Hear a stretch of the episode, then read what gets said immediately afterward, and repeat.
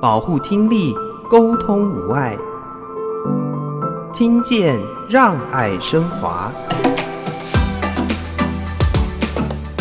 一般人第一次接触助听器，会觉得它是一个残障的一个表征，代表说，哎，我们好像有某种程度的肢体障碍。所以呢，如果我们可以大幅的帮助使用者降低他的这所谓的这个自卑感、不安全感。我们基本上就可以让他更乐意来接受我们这样子的听觉辅具产品的佩戴。基本上，助听器走入到不同的场景之后，它就会切换成适合聆听那个场景声音的一个感受，来提供给我们这个助听器使用者最佳的聆听效果。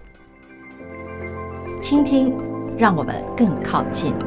我是华科基金会陈昭如，欢迎大家收听《听见让爱升华》。邀请大家一起来关心听力健康。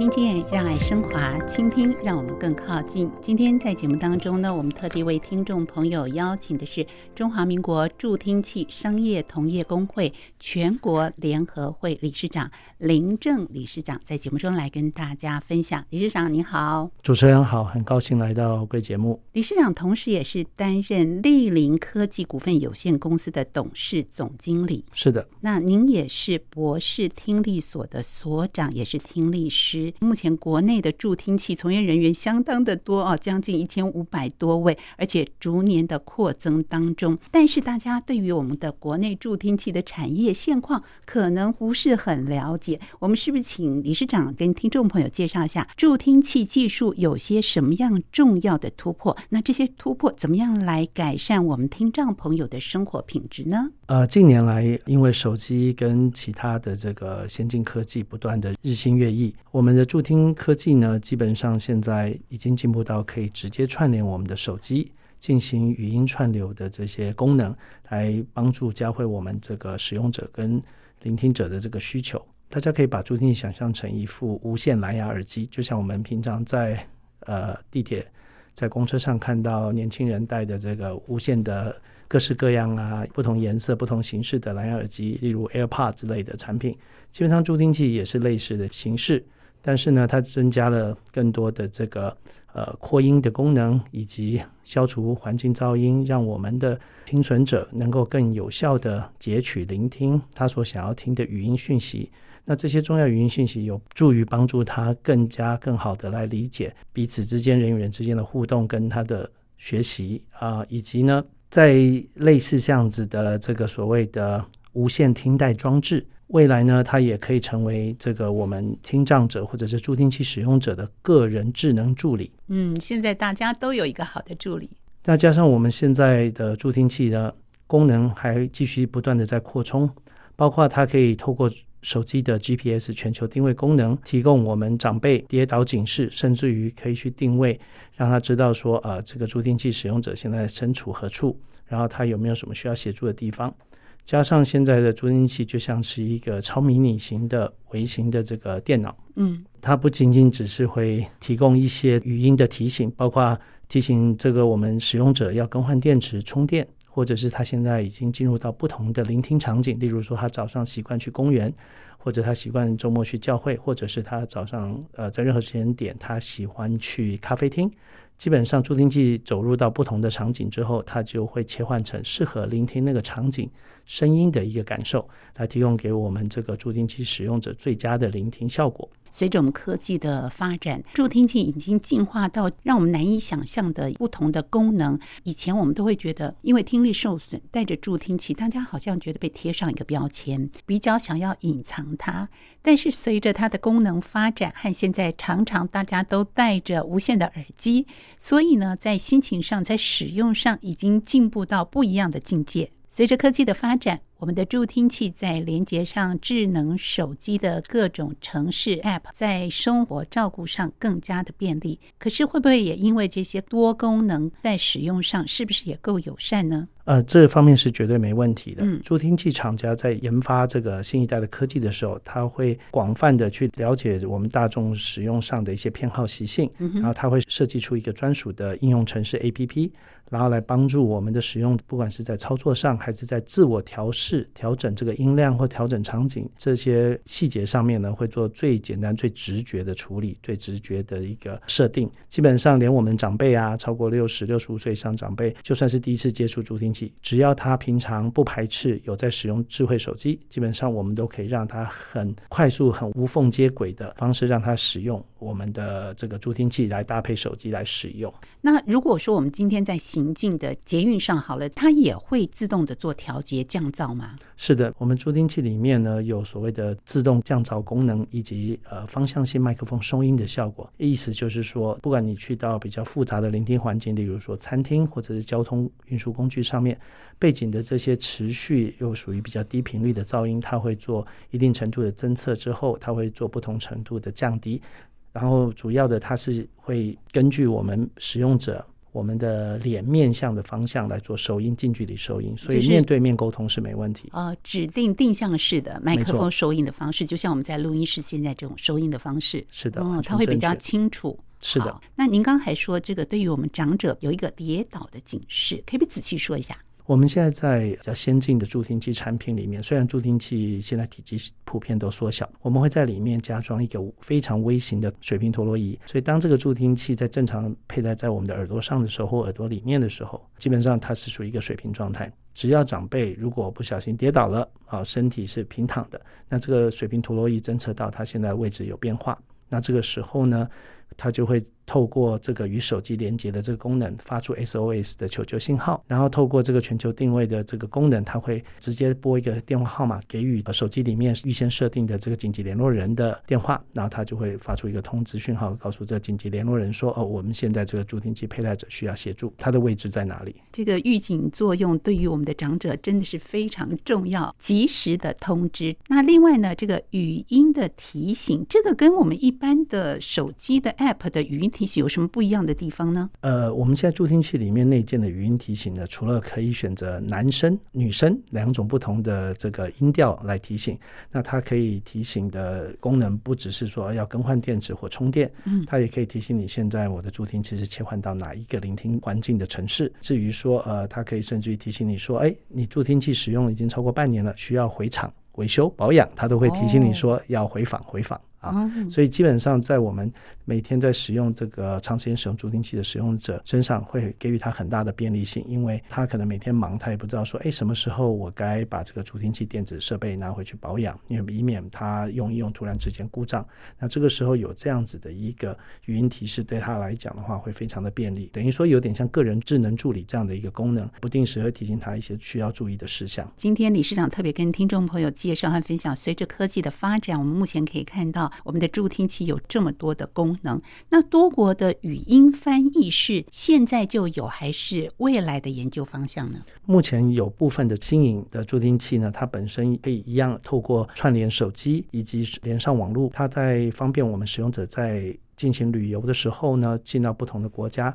为了怕避免有语言障碍，它可以同时连上 Google 的即时翻译机。这个时候呢，它的助听器会收取面对面对方所传达的讯息，然后呢，我们透过同步操作手机，可以把对方的语言，不管是英语、西班牙语或各式各样的不同语系的语言，及时翻译成我们可以理解的中文，然后让帮助我们单向可以理解说对方在说什么。同时，我们手机上会出现这个文字的翻译的信息，我们的耳朵内也会听到这个很清晰的我们的中文的语音的信息。那这个时候，我们如果想讲什么，我们可以再透过手机的翻译功能向对方表达。这听起来好多人都需要。是的，那这是我们刚才听到理事长跟大家说，助听器其实不仅仅是我们一般想象的是声音放大而已啊，还有这些高级的功能，能够帮助听损的朋友更好的融入到生活。不过，助听器的研发过程当中呢，在不同阶段一定也会面临到各种不同的挑战。那是不是在这个挑战的过程里面，也有一些突破它的那种喜悦感？是不是也借着这个机会跟大家聊聊呢？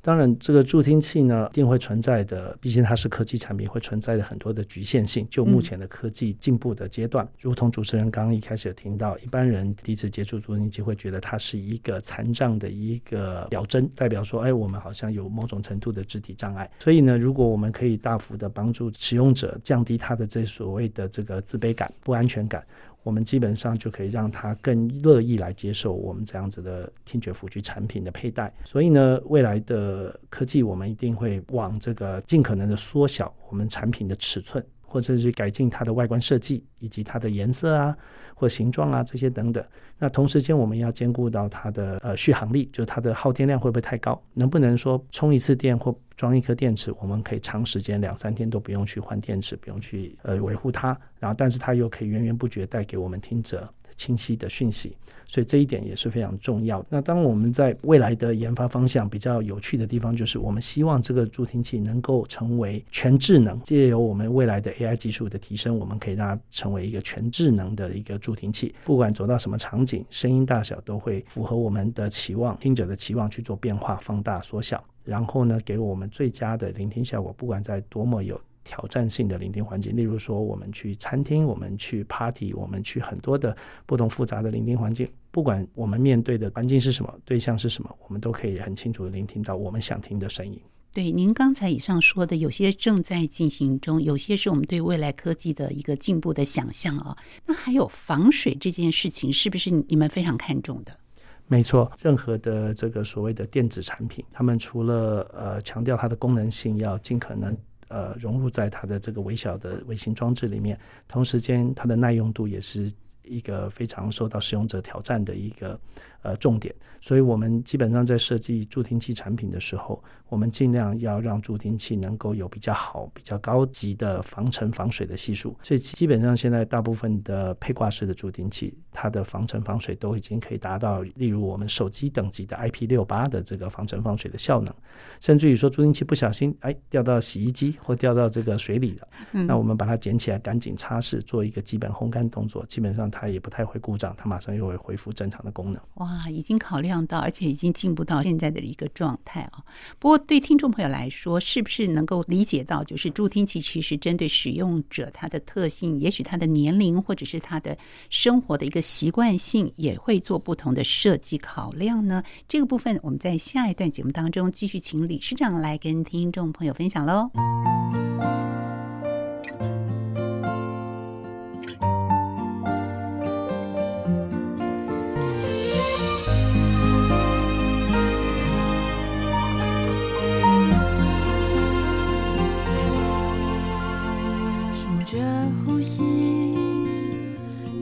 拖着露水的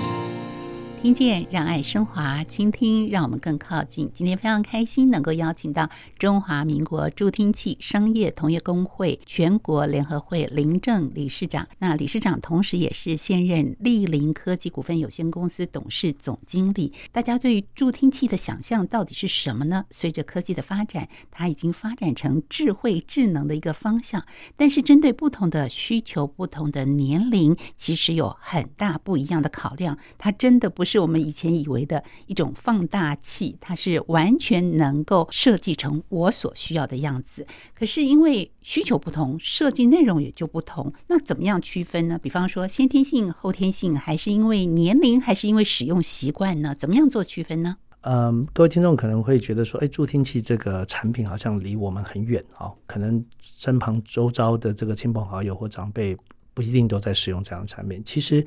我们面对每天面对的客户群当中，从最小刚出生的婴儿、呱呱落地的婴儿，从这个可能三个月开始，呃，或更早以前诊断出来说，也许有呃先天性听损的问题，一直到我们年逾百岁的这个人瑞，基本上也都是我们的服务的对象。当然，在不同的这个年龄的阶段，以及他所要使用的助听器的接触的环境啊，生活的这些场景种种，他会有不同的需求。那这个时候，我们就会以我们的专业判断来建议他使用不同款式。呃，例如说外形，或者是需不需要除了助听器以外，增加一些额外的辅助器材，让他在学习上能够达到事半功倍的效果，更轻松的来学习语言。好，这一点其实对我对我们的这个呃先天性听损的这个孩童就非常重要。那后天性的成年人，他如果是有这样子听损慢慢变差的这个状况，我们也会根据他，例如说有没有继续在职工作，或者是他已经是属于退休的状态，我们根据他的生活形态、生活形式，我们会给予不同的助听器辅具的款式种类的一些推荐。当然，我这边要强调，不是越贵的助听器就一定适合每一个人。嗯，我们这个就跟医生看病一样，他要对症下药，给予民众最简单、最直白的一个体验，然后让他去选择最适合他的辅具。是您说的这个，其实也是很多听力受损的朋友们他们心中最大的疑惑。去了第一家，他跟我说：“哎，这好像是你需求。”然后去了第二家，他可能说法又不太一样。所以，对于听力受损需要助听器的朋友来说，我们用什么样的观点来去理解这个真的是我需要的，而且是针对我来设计的呢？是的，呃，我建议一般我们接触我们民众在接触助听器这个方面的辅具产品的时候呢，他可以先告诉我们的专业服务人员他的使用需求或他最主要的障碍。面临的挑战是什么？举例说，他是工作上开会的时候遇到听不清楚，远方听不清楚这个同事间的对谈，还是说呢，他是听电话跟人家沟通的时候有问题？那来自于一些长辈，他是在家里，他常常不出门，他只需要看电视、听这个广播电台节目。那这个时候，他希望把这个。电视好近距离的声音听得清楚，可是呢，他又不希望说受到环境干扰。那这个时候，我们就会根据他所提出这个需求，加上他的年龄，还有它的这个适用性。举例说，小孩子他比较不会自己维护他的这个助听器产品，有可能甚至会遗失。我们这时候就会给他一些辅助装置，例如说，在他的助听器上面。绑上一些固定挂绳，让它比较不容易掉落。好，那也方便家长、老师们帮他去注意他的佩戴的状况。那成年人就比较不需要这些状况，他可能要选择一个他触感比较容易掌控的。例如说，因为老人家他手指头比较不灵活，要操作这么小的这个助听辅具，又要装上这么少的颗纽扣电池，他可能会觉得有非常大的挑战跟困难。那这时候我们也许就会建议他使用充电式的助听器，就像手机一样，插到充电槽啊，睡觉前拔下来放上去，基本上一边。除湿一边充电，隔天早上要用的时候，一张开眼再拿起来陪挂就可以。所以我们会根据他的实际使用状况跟他的使用诉求。他希望在什么样的环境下能够让这个足底辅具给他最大的帮助？那我们就依据这样的依据来推荐他适合的产品。是，您还是有第一线接触到病患本人吗？或需求者本人？你可以感受到他们的那种喜悦，或者世代之后改变他们的人生吗？是的，当然有。呃，其实呃，虽然我工作比较繁忙，但是还是有那种从小时候可能学生时代，可能小学时代就接触过我的客户，他因为对于我从幼时建立起来的信任，好。他甚至于到了大学的阶段，也会找我指定要找我帮他做助听器的调整，做一些进一步的咨商啊，甚至于在他考虑要更换下一代的新的产品的时候，他也希望由我来这边给他专业的这个分析跟建议。所以在我们助听器选配的过程当中，其实咨商的工作这个阶段是非常重要。我们要确切的了解使用者他的生活跟使用上的需求，我们才可以给予最中肯、最好的建议，让他佩戴之后的满意度尽可能达到他的期望值。今天节目真的很难得，可以认识了解助听器。像我就觉得我好像不需要，可是当我开始关心这个领域里面所谈到的知识，我开始去做听力测试的时候，我就发现它不一定是听力受损。比方说，如果我在工作职场，我在会议中希望听得更清楚的时候，我也可以去选择助听器来佩戴嘛？是的，助听器不是只有呃简单的把小的声音放大，就是一个基本扩音功能。助听器其实跟一般的无线蓝牙耳机越来越类似，不论是外形上还是功能性上，基本上助听器都能涵盖这些蓝牙耳机有的功能。外加上我们刚刚讲的有一些呃针对长辈设计的一些安全好防护的功能，甚至于说我们现在的助听器里面除了装置了水平陀螺仪在里面以外，我们还装了很多的感知器在外壳上。嗯，所以当使用者佩戴这个助听器在耳道内或耳朵上的时候，我们可以侦测它的斜阳，侦测它的脉搏。体温基本上这些功能都已经是实现了，都已经是现在的使用者购买助听器的时候可以特别要求我们要这个所谓的自我健康管理监测功能了。我所谓我们的助听器，我称之为在未来我叫做听带装置，它已经不是简单的助听功能，是它已经可以取代我们的手环、运动手环，嗯，手环也可以做这个运动追踪、步数、心率活动这些等等的监控。其实助听器也可以，因为它本身也就是每天跟着你到处跑，所以你身上其实不用再买任何手环，穿戴任何。手环，你只要有一只手机。有一部这个呃智能助听器，基本上这些功能你都可以享有它的便利性跟这个呃监控管理的这个好处。随着科技的发展，它会越来越进步。那这个尺寸的大小，我们刚才提到是越来越小，因为就是去标签化，大家看不到。之前我们华科慈善基金会有邀请台北科技大学的设计系共同合作，它反而反向思考，它就是创造助听器有意义的外形、时尚的外形，它可能是耳。是它可能是项链的装置的方式，它反而是突出它的造型，这也会是未来考量的一个方向吗？是的，其实逆向思维，呃，打破这个所谓的标签的这个意识，其实在助听器行业间已经研发了三十四十年以上的历史。嗯，我们助听器其实如果不知道大家平常走在街上或搭乘这个公共交通工具，有没有发现？其实很多东西看起来有点像蓝牙耳机佩戴在人人们的耳朵上，但是又感觉又不太像。然后它的颜色也不一定是肉色或者是黑色，它有可能是呃斑马条纹或者长颈鹿的这个色泽花样都有。那甚至有全红色的、全蓝色的、彩色的助听器，甚至有点类似像彩绘机这样子的一个形式，五花八门的。都有，其实这就是我们一直在推广。从我们幼小的使用者，因为他对于这个标签的意识，他不是很能理解，他也不是很排斥的一个状况下，我们从听障儿童小的时候就让他多接触颜色，让他觉得佩戴助听器其实不是呃一个负面的标签，它其实是一个很时尚的一个表征。它就像一般我们非听障人士一样佩戴的蓝牙助听器一样，它可以是很花俏，可以很酷炫，甚至于让人家很好奇，问他说：“你哎，你那个是什么？怎么那么炫？”那他可以跟人家说：“哎，这个就是我的呃个人。”人的听带装置一个辅助器材啊，它除了让我听得更清楚、更好以外，它还可以让我享有很多便利性的功能。那我们希望这个观念可以从幼小的助听器使用者开始去推广，让他们成长的过程当中可以接触更多的广大的社会群众，让他们知道说佩戴助听器是一个很自然的一个行为，很自然的现象。当我们年纪老的时候，我们也许哈也都会有一天会接触得到它。就像是我们有近视、有散光啊，有远视啊，我们也需要戴眼镜。然后我们也希望我们戴的眼镜呢有时尚感，然后不同的颜色搭配我们的造型，搭配我们的服装是一样的感觉。没错，它并没有什么不一样。不过对于很多的长年朋友来说，可能找不到我的助听器在哪里，或者是常常没有用，就觉得不方便用，他就丢在抽屉里。怎么样协助他们，让他们能够觉得，嗯，我戴的很舒适，它真的能够帮助到我。嗯，对于助听器。第一次接触助听器的朋友们来讲，嗯，他跟一般会去选择佩戴眼镜的朋友来讲，他可能觉得第一个需求性不是那么高，嗯，因为他可能觉得说，哎，我今天不戴眼镜，跟戴眼镜有明显的落差，一个是清楚，一个是不清楚。可是听力不好，有的时候你可能靠近一点，或要求对方提高音量跟你说话，你就觉得，哎，我还是听得见。所以在使用的这个急迫性跟需求上，他就不是很有很高的意愿，觉得说我立刻需要这个助听器。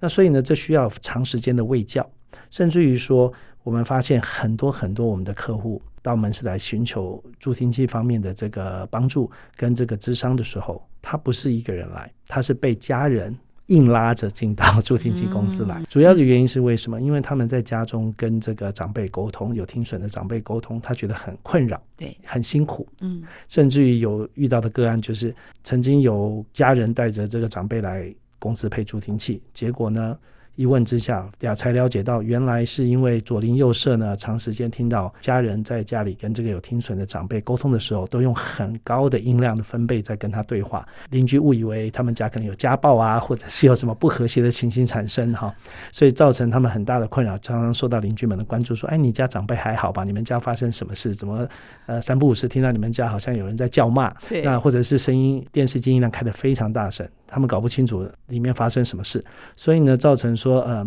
家人之间的这个沟通上的这个容易度以及家庭的氛围和谐都受到了很大的挑战。嗯、所以这个时候，家人在了解了这个长辈的状况之后，决定，然后经过了这个跟医生的咨商咨询之后，发现说一定要给长辈佩戴一个合适的助听器，以便利这个跟长辈之间的沟通，降低之间沟通的障碍，让长辈跟这个家人之间可以产生更好的互动。跟更和谐的这个相处的氛围。嗯，那当他们来以后，选配适合他们的助听器，是不是还要有一些听能的训练啦，帮助他们更加的适应？所以这个部分也是由助听器公司来协助吗？没错，嗯、呃，我们通常来讲，如果是像先天性听损，先天性听损的意思就是说，他生下来之前没有任何语言能力，他必须从零开始学习，就像如同我们学习英语或任何一种外语来讲，我们是从零开始。有些长辈他是太久。太长一段时间忽略了听的重要，他可能与与这个有声世界已经隔绝了十几年，甚至二十年以上。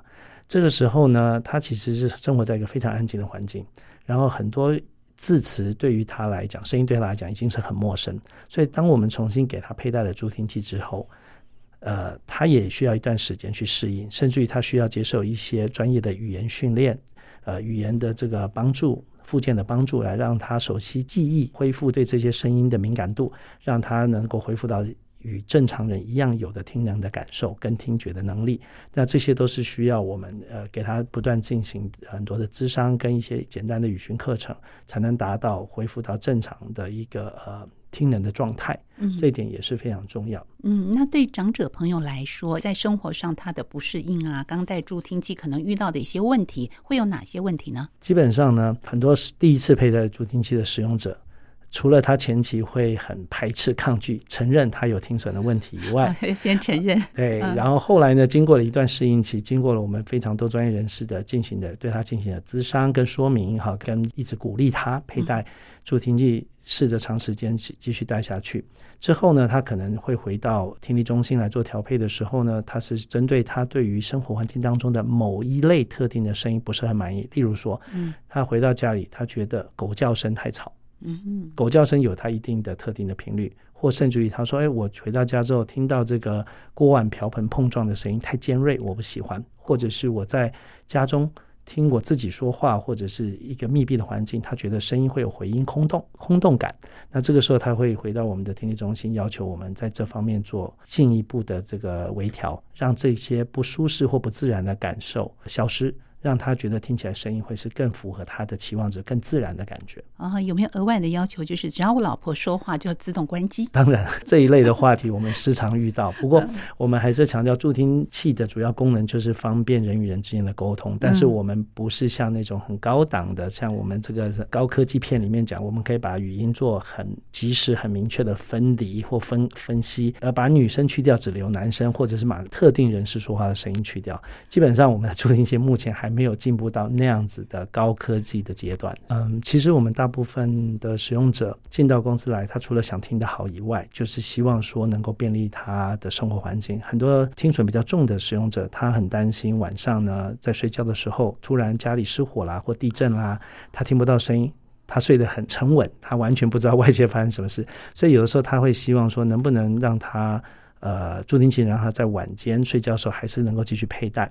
然后让他可以不要遗漏掉外界的一些声音，那这个我们也会尽可能看他的使用的形态，去给予他好的建议，看他适合比较适合佩戴哪一类的助听器，或增加额外的一些震动闹钟啊、震动的一些装置，让他压在枕头下面。当有这些天灾事故产生的紧急事故产生的时候，他会能够被某种程度被摇醒或震醒，这样子他可以确保他的人身安全。此外呢，有听损民众走在街上，现在我们有非常多的电动车、电动脚踏车、电动汽车、电动机车，这些车基本上没什么噪音。嗯，从你旁边经过的时候，如果你没有听到声音，很容易不小心就会跟他们产生碰撞。是，那这一点也会造成我们人身的安全。所以很多长辈他不配助听器，可是我们会建议他说，为了他的人身安全，因为他如果还要每天习惯在外面行走或去外面做一些社交活动。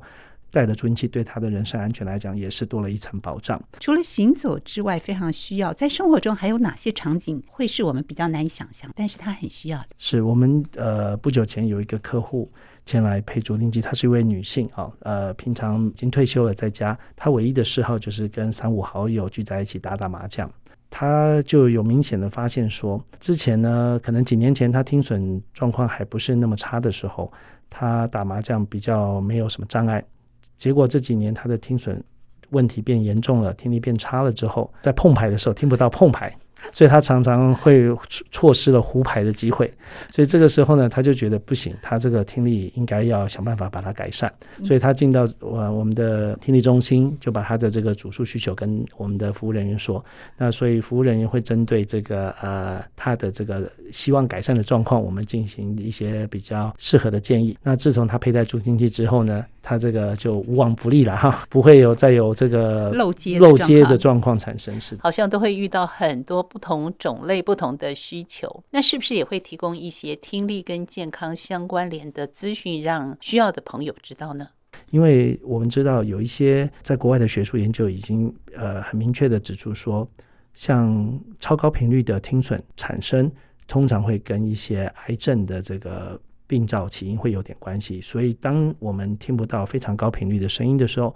可能我们就要去注意一下我们的身体健康是不是有一些状况。那甚至于乃至于我们现在知道，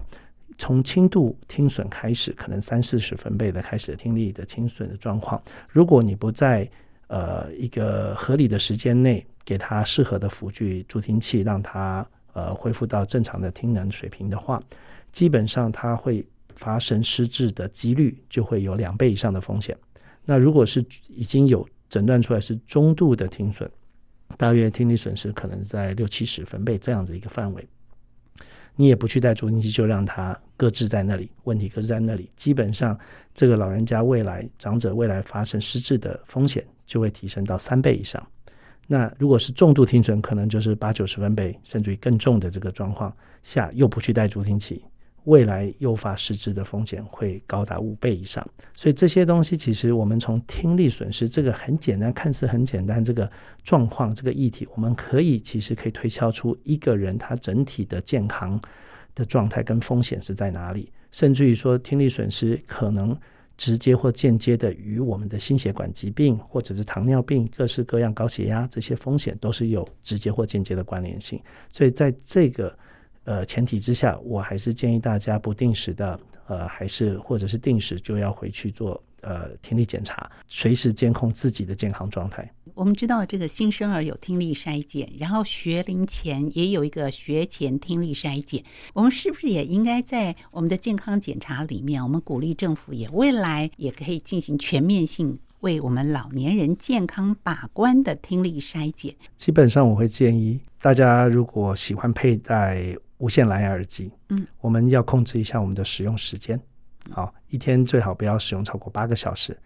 因为有可能因为我们使用时间过长，放大的声音过大，在不自觉的当中就已经伤害了我们的听神经，那可能年轻的时候大家身强体健，感觉不出来有什么差别。可能过了四十五岁、五十岁以后，你就突然会发现，哎，怎么最近我突然之间听一些细微的声音，或甚至于高频率的声音，我听不太清楚。好，需要靠近听，或需要放大听。那这个时候，可能再回头来看的时候，就会发现太晚了，因为你的听神经已经在长时间暴露在高音量、长时间的这个噪音环境的影响下，造成你的听神经提早了。就下课了，超提早受损了，所以我们建议是尽量不要佩戴随身听耳机或者是任何形式的蓝牙耳机太长的时间，然后适时的让耳朵多休息。当然也不是说鼓励大家一直戴耳塞了哈，因为戴耳塞戴久了也是不太舒服。基本上呢，养成这个良好的生活习惯，尽可能早睡早起哈，就良好生生活习惯，然后尽量刺激性的东西不要摄取太多。好，不要太操劳你的神经。好，所以大家要关注自己的健康，就像理事长说的，不要戴超过八个小时，然后音量不要太大。我们也谢谢理事长在节目中的分享，谢谢您，谢谢，谢谢主持人，谢谢各位听众。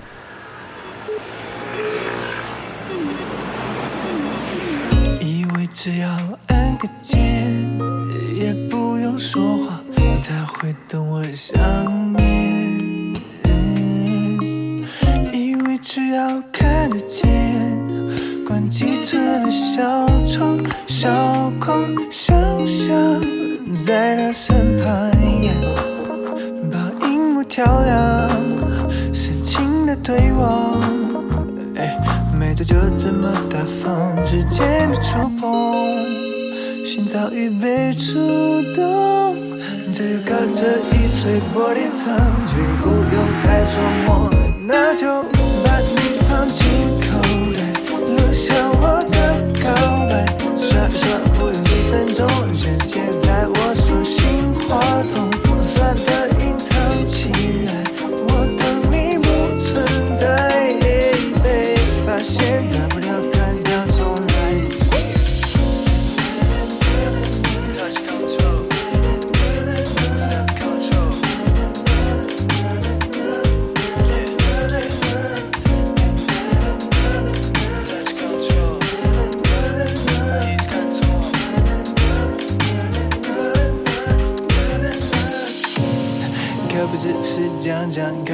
全追踪，小我只敢想象，一定等到你接受。Just stay a little while, just come a little closer。别怀疑我们键盘关系，I know it's true。这互动 don't say no，这就隔着一碎玻璃层，绝不用太琢磨，